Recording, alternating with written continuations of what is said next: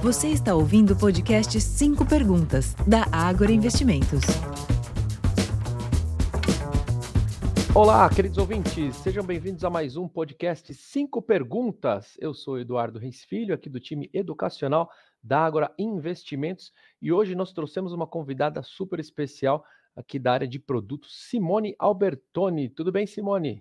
Olá, Edu. Olá, ouvintes. Obrigada pelo convite estar aqui novamente. Muito bem, e hoje nós vamos falar sobre cinco perguntas sobre debentures incentivadas. Simone, a primeira pergunta para a galera é a seguinte: o que é uma debenture incentivada? Ou que são debentures incentivadas? Explica para gente. Vamos lá, Edu. Obrigada pela pergunta. Então, as debentures, né, em geral, elas são uma alternativa de investimento, né, dentro da categoria de renda fixa são emissões de dívidas de empresas que precisam levantar ali recursos, né, para fazer algum investimento, por exemplo. Só que ao invés dela procurar uma linha de crédito em banco, ela pode acessar o mercado de capitais emitindo debentures. O investidor, quando ele compra essa debenture, na verdade ele está comprando uma parte dessa dívida que aquela determinada empresa emitiu, e em troca ele vai receber juros dentro de um período ali pré-determinado. Dentro desse grupo né, de debentures, aí a gente tem uma outra classificação que são as debentures incentivadas, que, como o próprio nome já diz, ela tem um incentivo, que é a isenção do imposto de renda para a pessoa física. Essas debentures incentivadas, elas são emitidas pelas empresas também, que pretendem captar recursos para investir em projetos de infraestrutura no país. Devido a esse incentivo né, fiscal, a, essas debêntures incentivadas acabam sendo as mais procuradas ali por pessoas físicas para investir hoje em dia. Muito bem, então já começamos aqui bem para entender quem são as personagens ou quem é, faz parte do nosso tema principal. Segunda pergunta, Simone, quais são as principais diferenças de uma debenture em relação aos outros produtos de renda fixa que são oferecidos no mercado? Muito boa pergunta. Uma das diferenças, assim, que eu vejo de cara, é, é, que as debêntures elas não têm a proteção do FGC, né, que é aquele fundo garantidor de crédito, como tem em alguns investimentos ali tradicionais, principalmente de emissões bancárias, tá? Então o risco, né, fica atrelado à empresa que está emitindo aquela debenture. Por isso é muito importante para o investidor avaliar qual é a empresa que ele está investindo, qual é o setor, que ela está inserida e quais os riscos ali inerentes e se faz sentido para o seu perfil de risco. Outra diferença, assim, que eu poderia destacar é que as debêntures incentivadas é muito comum elas pagarem cupons periódicos, né, que pode ser de forma mensal, semestral ou até anual. É, muitos dos investimentos de renda fixa, normalmente o investidor precisa guardar até o vencimento ali para receber de volta, né, a rentabilidade contratada. E uma vantagem, que até seria um pouco diferencial aqui das debêntures é, incentivadas, é que por ter um risco maior ali associado ao crédito, né, ao risco daquela empresa emissora, ela é uma ótima fonte de diversificação nas carteiras de investimentos, porque os retornos costumam também ser melhores, né, devido a esse maior prêmio de risco que são oferecidos nesse tipo de investimento. Muito bem. Terceira pergunta, então, vamos lá. Como é a questão da rentabilidade, Simone? Tem alguma coisa diferente, alguma coisa especial? Conta pra gente. Tem, Edu. As, as, os tipos de rentabilidade são realmente as comuns no mercado, né, que já são conhecidas. Então, as debêntures, elas também podem ser emitidas com uma remuneração pré-fixada, que é aquela que eu conheço a minha rentabilidade no momento da aplicação e eu consigo provisionar ali o valor que eu vou receber no vencimento. Outra remuneração conhecida são as pós-fixadas, que são aquelas atreladas 100% à variação de um índice. Por exemplo, o mais comum é ser atrelada ao CDI, que acompanha ali as taxas de juros do mercado. E tem as remunerações que nós chamamos de híbridas, que são atreladas a um indexador mais uma taxa fixa. As mais comuns aqui são CDI mais uma taxa fixa ou o IPCA mais uma taxa fixa. No caso aqui das debêntures incentivadas que a gente está falando, é, o mais comum, o normal, é o indexador atrelado ao índice de inflação, que vai remunerar o IPCA mais uma taxa fixa. Ou seja, o investidor ele garante ali um ganho acima da inflação no período. Excelente, Simone. Quarta pergunta aqui do nosso podcast Cinco Perguntas. Onde eu encontro uma debenture para investir? Né? Afinal de contas, o, o investidor ele precisa também ter algum tipo de qualificação ou pode ser para todos os tipos de investidores? Aí eu já mando duas perguntas em uma só, Simone. São ótimas perguntas e dúvidas de muitos, Du. Então, obrigada. Vamos lá. Então, começando aqui, onde que o investidor pode aplicar? Aqui na Ágora, o investidor consegue ter acesso aí às opções disponíveis de debêntures incentivadas no próprio site da Ágora, né, ou no app. Então, entrando lá, ele já consegue, dentro do módulo de renda fixa, acessar a aba debêntures, ele vai encontrar várias opções de diversas empresas diferentes, prazos diferentes e indexadores também, tá? Esse tipo de investimento, ele é destinado para um público específico e que esse público ele é definido quando a gente faz a emissão da debenture lá no início, tá?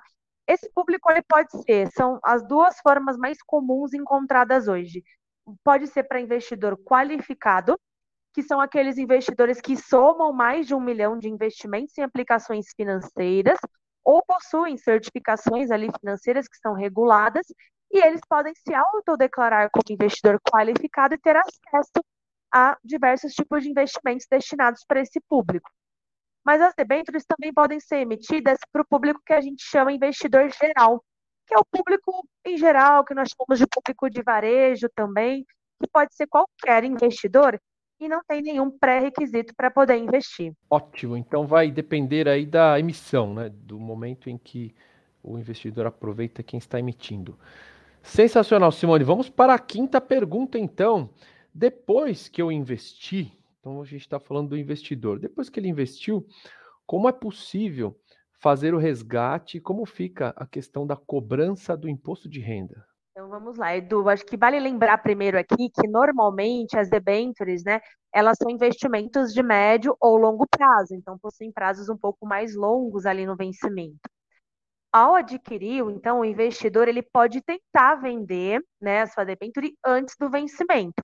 Porém, ele vai ter que encontrar um outro investidor que esteja apto a comprar esse título. Essa negociação ela se dá para um mercado secundário, onde as corretoras acabam intermediando esse tipo de operação. Vale reforçar que nesse mercado secundário, os títulos são negociados a um preço de mercado, ou seja, se o investidor quiser vender antecipadamente, ele vai ter que negociar o título aos preços praticados pelo mercado naquele momento. A taxa contratada só vai valer se ele carregar a debenture até o vencimento. Nesse contexto, eu ressalto que é muito importante para o investidor definir o horizonte de investimentos adequado aos seus objetivos, pois caso ele não consiga negociar esse papel, ele vai ter que permanecer com o recurso aplicado até o vencimento que ele contratou. Com relação à tributação, a regra geral né, das debêntures, a, a tributação é pela tabela regressiva do imposto de renda, que é aquela que, de, de acordo com o prazo, após dois anos, o investidor chega numa alíquota de 15%, tá?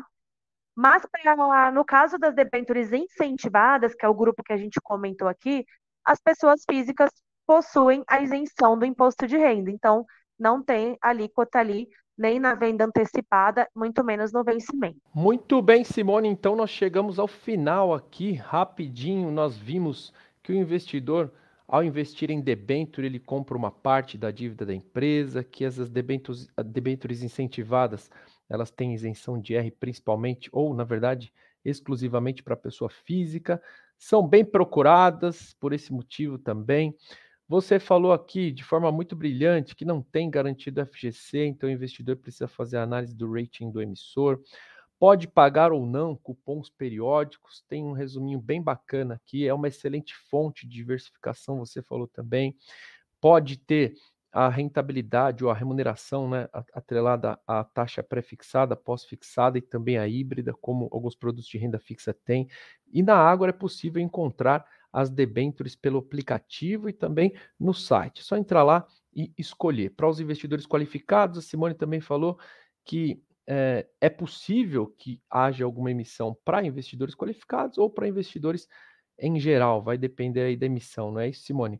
Por ser um investimento de mais longo prazo, mais longo prazo, melhor dizendo, o investidor precisa prestar atenção nesse prazo antes de investir, pensando aí em quando será o resgate. E, por último, a Simone falou sobre as regras de tributação que acompanham a tabela regressiva do IR. Aprendi direitinho, Simone? Opa, aprendeu sim, Edu. É isso aí. Então, debêntures não é muito um bicho de sete cabeças, mas é óbvio que o investidor precisa estar dentro ali do perfil dele, do horizonte de investimentos que ele quer aplicar, e ele pode usar como uma ótima forma de diversificação ali, buscando retornos atrativos do que outros papéis de renda fixa que tem no mercado. Muito bem, Simone, muito obrigado pela sua participação, viu? E obrigado, ouvintes, e aí até a próxima. Bom, pessoal, então nós chegamos ao final do nosso podcast Cinco Perguntas da Agora Investimentos. Hoje nós falamos sobre debêntures incentivadas. Se você gostou desse nosso programa, deixe o seu like, compartilhe, siga a Agora Investimentos nas redes sociais. E se quiser saber mais sobre a Agora e os investimentos, conheça-nos lá pelo nosso site. Você pode também acessar o portal de educação financeira e investimentos Agora Academy. Você vai aprender bastante lá sobre educação financeira e investimentos. Obrigado a todos e até a próxima. Tchau, tchau.